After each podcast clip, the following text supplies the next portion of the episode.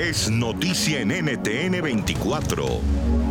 Hola, soy Idania Chirinos y esta fue mi conversación con el diputado a la Asamblea Nacional de Venezuela, José Manuel Olivares, médico y conocedor de la situación de Venezuela en relación a la COVID-19. Cada muerte que ocurra hoy en Venezuela es responsabilidad de Nicolás Maduro por su manejo, por su impericia, por su arrogancia y sobre todo porque se perdieron cuatro meses. Cuatro meses valiosos donde no se construyeron capacidades, donde no hay una cama de terapia intensiva nueva, donde no hay un ventilador nuevo y donde hoy lamentablemente vamos camino en ser la tragedia dentro de la tragedia del COVID-19 a nivel mundial. ¿Qué capacidad hospitalaria tiene Venezuela para responder a esta pandemia? ¿De qué estamos hablando? El hospital universitario no tiene ni agua, no tiene laboratorios donde hacer exámenes en la capital del estado Zulia.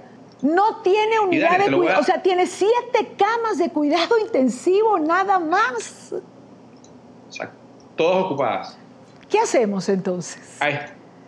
A esta hora, Idania, el Hospital Universitario de Maracaibo tiene 395 pacientes con COVID-19 con, con, prueba PCR positiva. Las siete camas, ahora solamente hay seis porque una quedó no operativa, ¿verdad? Seis camas que están en este momento operativas están ocupadas y de los nueve ventiladores, tres ya están ocupados. Esa es la realidad hoy del Hospital Universitario de Maracaibo, el hospital más grande de la ciudad de Maracaibo en el estado Zulia, y es, y es esa nuestra preocupación, es esa nuestra motivación de, de, de levantar la voz, de decir algo, de seguir buscando soluciones, porque hoy el ciudadano es vulnerable. Hoy Nicolás Maduro no tiene capacidad de salvar una vida, hoy Nicolás Maduro no construyó las capacidades, hoy no hay capacidad de salvar vidas en Venezuela en un sistema de salud, como lo hemos conversado muchísimas veces, Dania, donde tenemos 80% de los tomógrafos y resonadores no operativos, el 50% de los quirófanos no operativos, una escasez de medicamentos que oscila entre el 80 y el 85% según sea la patología. De cada 10 medicamentos que deben haber en una emergencia, no hay 5, es decir, hay la mitad de los medicamentos disponibles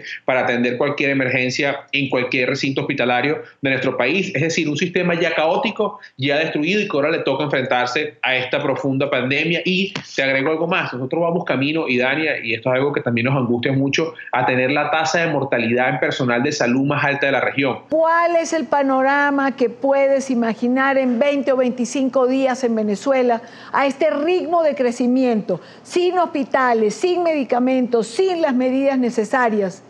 ¿Qué vamos a ver?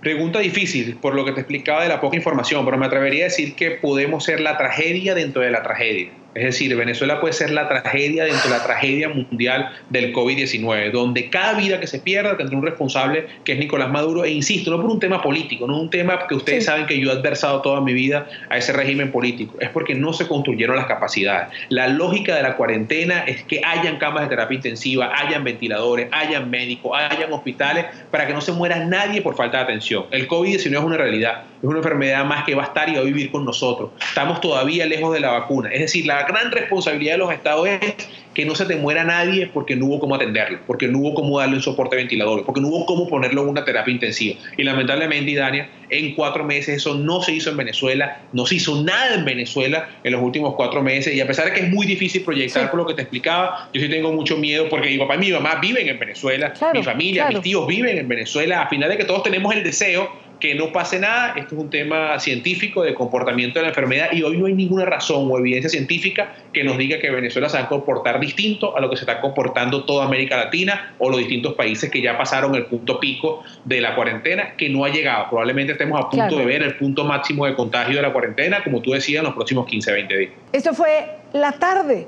programa que puede ver usted a diario entre 5 y 7 de la noche, hora costa este de los Estados Unidos. NTN 24, el canal internacional de noticias con información de interés para los hispanos en el mundo.